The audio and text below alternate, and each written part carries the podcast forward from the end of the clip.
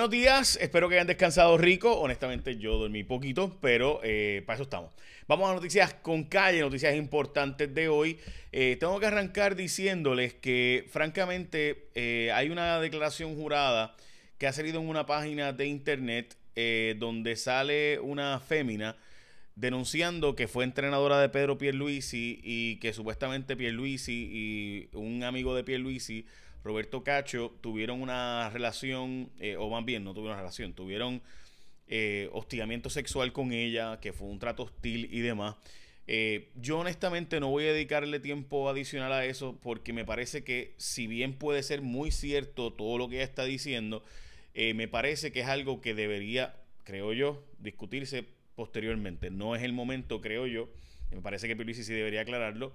Pero es es un poco fuerte eh, a cuatro días de las elecciones tocar este tema eh, con todo el detalle que amerita y con todas las declaraciones que deben salir antes de todo. Eh, así que nada, digo esto con mucho respeto a la fémina, pero personalmente yo creo que este tema debe tocarse posterior a las elecciones. siendo que sale una declaración jurada de esta entrenadora a cuatro días de las elecciones y por tanto pues se va a tratar, o sea, voy a plantear lo que voy a, no quería entrar ahora, pero voy a tener que hacerlo. Eh, las declaraciones de ella son serias. Por otro lado, al publicarse a cuatro días de las elecciones esta declaración jurada, se va a empezar a hablar de la credibilidad de ella. Eh, y va a decirse, ah, esto lo hace porque está con Charlie, porque está con Lugar, o porque está con fulano, con Mengano, con, o con, con quien sea.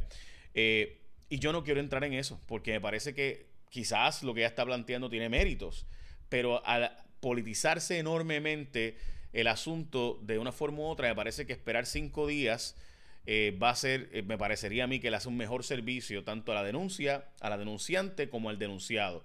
Dicho eso, paso al próximo tema, pero por si acaso sí eh, vi la declaración jurada y me parece que de nuevo, con mucho respeto, voy a no tocar el tema más allá de eso. Dicho eso, sí paso a los próximos temas importantes, entre ellos que el Centro de Periodismo Investigativo ha publicado que la estrategia de Charlie Delgado Altieri con supuestos eh, contactos políticos de pastores y demás, gente vinculada típicamente al PNP, eh, y cómo le ayudaron a él en su campaña. De hecho, eh, también saca a relucir que un bufete de abogados donde Elías Sánchez tenía práctica como off-counsel, pues igualmente está detrás de la campaña de Elías Sánchez. Yo debo decir para hacer, perdón, la campaña de Charlie Delgado. Debo decir, para ser justo ahora con Charlie, que Carlos López López, que es el socio del bufete eh, World Professional Group o World Popper o WP, lleva desde, los, desde Sila Calderón ayudando al Partido Popular. Así que en ese sentido, pues, en ese bufete había, estaba el popular, obviamente, que es Carlos López López, y estaba el PNP, eh, que daba, eh, como off-counsel, que era Elías Sánchez. Así que siendo justo, de nuevo, si bien es el bufete donde estaba Elías Sánchez, pues me parece importante plantear que Carlos López López lleva muchos años ayudando al Partido Popular.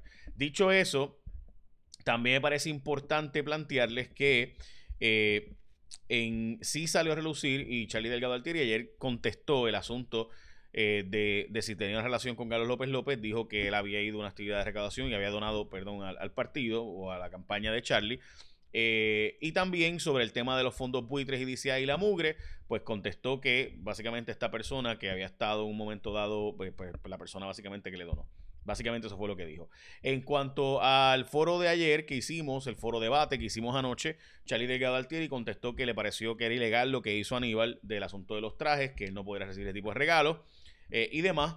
Eh, y básicamente eso fue lo que dijo en cuanto hay otros temas, pero obviamente tengo que seguir con las próximas noticias. Eh, si quieren ver el debate, está todo completo en mi página de Facebook, J Fonseca PR en Facebook, eh, mi Twitter, está el link de la página de Telemundo y está dividido por cada uno de los candidatos, las propuestas aparte y las preguntas cuando yo hice preguntas aparte. Así que si quieren verlo, todo está en la página de Telemundo o van a mi Facebook ahora mismo y pueden verlo por ustedes mismos. Dicho eso, hay un producto bien interesante que ha surgido porque ustedes saben que muchos jóvenes no tienen historial de crédito, no tienen experiencia de crédito y se está haciendo algo súper interesante y la gente de eh, Popular Auto lo está haciendo para que puedas conseguirte un carrito y ese vehículo que tanto tú quieres, o quieres un auto nuevo, pero no tienes esa experiencia de crédito, Popular Auto tiene ahora Starting Connection. Te pueden financiar el auto con el respaldo de un codeudor cualificado. Es bien sencillo, yo sé que usted va a decir, ¿cómo con un codeudor cualificado? Es un programa bien interesante, bien diferente, yo nunca lo había visto honestamente y, está, y es creativo. Es una oportunidad de establecer tu crédito mientras compras un auto nuevo y solo necesitas respaldo obviamente de un, de un codeudor cualificado. Eh, pues no requiere pronto, la tasa de interés se va a determinar a base de la puntuación de riesgo historial del crédito del codeudor y tú puedes hacer tu propio historial de crédito, eh, obviamente. Así que si quieres más información, pregunta en el dealer cuando vayas a ver tu vehículo cuál es el programa este del Banco Popular, de Popular Auto, para conseguirte un carrito cuando vas a comprar ese carro, tu primer carro, eh, y pues tienes un codeudor cualificado me vas a decir, pero es que esto de los codeudores siempre ha existido. Sí, pero esto es un programa nuevo y diferente que te permite unas cosas que anteriormente no, no, no tengo todos los detalles, o sea, no, no, no voy a poder dar todos los detalles ahora. Así que pregunta o entra a la página de Popular Auto y vas a verlo, Popular Auto, diagonal, diagonal, auto, Starting Connection, lo vas a ver. Está en mi Facebook también para que lo veas. Es una oportunidad nueva, es diferente, no es lo mismo que anteriormente se hacía. Eh, por si acaso. Así que damos noticias del COVID de hoy. Eh, hay 33.853 casos, pero 28.400 ya se han recuperado de esos 33.800. Como saben, los números del COVID están disparándose en los estados, particularmente en las zonas rurales y Estados Unidos, y la tasa de positividad ha vuelto a subir en Nueva York, por ejemplo. 565 casos confirmados hoy, 404 eh, probables y 820 muertes van, y lo más preocupante de nuevo, las hospitalizaciones, 453 que siguen subiendo. las muertes hoy, pues hombres de 51, 59, 85, 57 y mujeres de 93 y 85 años de edad. Los periódicos de hoy, las portadas, eh, básicamente de la pelea de Aníbal y Jennifer González nadie ganó. Yo pienso que Aníbal ganó, es mi opinión. Eh, no porque Aníbal ganara en el sentido, vamos a explicarle, Jennifer está adelante, so, al Aníbal hacer que la controversia sea o Jennifer o yo, pues la gente, o sea, está buscando unir a todos los que están en contra de Jennifer y evitar que se le diluya el voto. Eso es lo que él está buscando. Así que en ese sentido él gana. No que ganó porque lo hizo mejor, sino que gana en el sentido de que eh, al él lograr eh, llevar, precisamente esta portada de, la garata, o sea, o es Jennifer o es Aníbal, tú decides, o es la de la estadista o es la del no. Porque, ¿verdad? Y eso fue la estrategia de él y le salió yo creo que muy bien a Aníbal, porque pues él sabe lo que está haciendo. No es que Jennifer no sepa, ella sabía lo que había, pero esa fue la estrategia. En cuanto al vocero, todo está listo, dicen, para las elecciones. Eh, dice la Comisión Estatal de Elecciones, aunque admiten que ha habido serios problemas en el conteo de votos adelantado. Eh, un palo la, gestión digital de la licencia para hacerlo todo por internet, dice el periódico Metro, esa es su portada. Y en el caso del periódico El Nuevo Día, honestamente, los supersueldos del Capitolio, simplemente esto es vomitivo, no tengo mucho más que añadir. Mira, para Lolin Santiago, 8.500 pesos mensuales. Eh, digo, yo no sé, ¿verdad? Si Lolin es ingeniera o es este eh, dos médicos o algo así para ganar esos sueldos. Eh, este, eh, Eliezer Velázquez, bajo cuyas narices se robaron 3 millones de dólares, y esto está aprobado en los tribunales. O sea, él era el jefe y bajo sus narices se robaron 8 mil, digo, 3 millones de dólares y aún así lo tenemos de asesor con 8.500 pesos. Eh, como asesor de Rivera Chats y 11.500. No sé si el alcalde de Camuy es, este, es físico nuclear eh, o algo por el estilo, o es médico cirujano, pero 11.500 pesos mensuales. Nuno López, que es el asesor de, que era el representante antes y ahora es asesor de Johnny Méndez a 12.500 pesos mensuales. Imagino que él será eh, astronauta o ¿verdad? algo así. quizás es cirujano cardiovascular. 12.000 pesos mensuales y tengo que ser justo porque cuando ustedes ven, ¿verdad? Hay gente aquí como Ana Quintero, por ejemplo, que gana 12 mil pesos mensuales. Pues, Ana Quintero es una fiscal reconocida y una abogada reconocida. Yo creo que 12 mil es demasiado, es ridículamente demasiado. Pero, pues, es alguien que pudiera estar en esa zona en la empresa privada. Pero Nuno López, este, tú sabes, yo no sé, ¿verdad? Eh, y la pastora, 10 mil pesos mensuales, el Wilmary Leduc, yo creo que Johnny Méndez tiene problemas en su distrito por primera vez ever. O sea, yo no creo. Johnny Méndez, ese distrito es mega PNP. Fajardo, el distrito de Fajardo, Luquillo, Río Grande, hasta Ceiba, Vieques y Culebra. Y estamos hablando de que Johnny Méndez tiene problemas en su distrito. Estoy seguro que en su distrito tiene que estar tirándose eh, fuerte porque es un distrito que él gana por la mano izquierda y esta vez esto, esta información que está saliendo es tan y tan seria que tiene que estar afectando ese distrito que él ganaba típicamente de forma muy sencilla.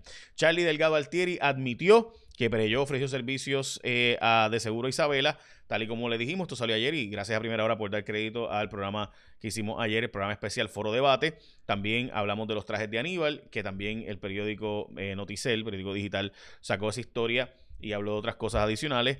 Eh, así que si quieren verlo de nuevo, está completo en Telemundo eh, Puerto Rico, pero si quieren buscar el link, está en la página de telemundopr.com, pero además está en mi Facebook, que la puse para que lo puedan ver ustedes. Le dan clic ahí y pueden hacer verlo completo por cada candidato con el tiempo que ustedes quieran, uno a uno. No, es completo, van a verlo por espacio. Eh, ok, entonces casi que sin indios en el Capitolio, nada, los sueldos del Capitolio, los allegados de Rivera Chats con estos sueldazos simplemente absurdos. y eh, bueno, gente, ¿sabes? No, no, tengo que decirle todo, ya eso lo hemos discutido a saciedad. Eh, hay un montón de papeletas que no han llegado a gente que pidió el voto adelantado y votó por correo. Eh, y eso está pasando. De hecho, recuerde que si usted vota adelantado no puede ir a votar presencialmente, pero si usted no le llegó puede ir a votar presencialmente y se va a contar uno de los dos. Cuando usted vota por correo, lo que hace es que se hace una marca y entonces usted no podría ir a votar en persona. de verdad no podría hacerlo. O sea, porque aparece la lista. Así que si usted no, no le llegaron las papeletas y quiere votar en persona, pues puede hacerlo. Siempre cuando usted no vote dos veces, no hay delito. Si vota dos veces, ahí es el delito. Eh, ok, dicho eso, vamos a las próximas noticias importantes de hoy. Eh, también hay unos atrasos en las terapias de estudiantes de educación especial que se están atrasando los pagos y eso está afectando a los niños. Esto es dramático, gente. Y recuerda que estamos en sindicatura federal y todavía el síndico está en veremos. Esto de verdad que este secretario de Educación y esta gobernadora que no acaban de hacer nada, yo, yo de verdad que es que esto llora ante los ojos de Dios, debería llorar ante los ojos de nosotros. Y un Ricky renuncia fue nada de, comparado con lo que está pasando con nuestros estudiantes y no pasa nada. Muestra lo desconectados que estamos en lo que las consecuencias dramáticas que tiene la eh, falta de educación e, es simplemente increíble. Porque si lo que estaba en el chat de Telegram es horrible, más horrible aún es que no lleguen las computadoras, no llegan los módulos, no se les paga a los terapistas de educación especial. Y es, es, es, terrible por el efecto dramático que tiene sobre la vida y el día a día de esas personas que no se van a enterar ahora, se darán cuenta dentro de 10, 15 años de los efectos que eso tiene y obviamente los efectos que tiene sobre pagar retiro y pagar otros, otros asuntos. No existe un plan para mitigar la tala de los 10.000 árboles que se van a cortar. O sea, el gobierno los va a cortar y pues no hay, va a ser un plan de mitigación después. Eh, tremendo. La Junta de Control Fiscal tiene que hacer un plan de ajuste. Eh, o sea, ¿cuánto se va a pagar de la deuda? Dice eh, la jueza Taylor Swain que tienen que entregarlo para febrero y la Junta lo va a hacer para finales del año. Así que ya saben, gente, aquí mientras todo el mundo promete y promete y promete y promete aumento y promete esto y pago de pensiones completo y no hay el plan de ajuste que es la jueza Taylor Swain la que va a resolver dijo que tiene que estar para finales de año y en febrero presentarse. Hay un estudio que sale de lo favorable que sería hacer en Puerto Rico un centro de transbordo de carga.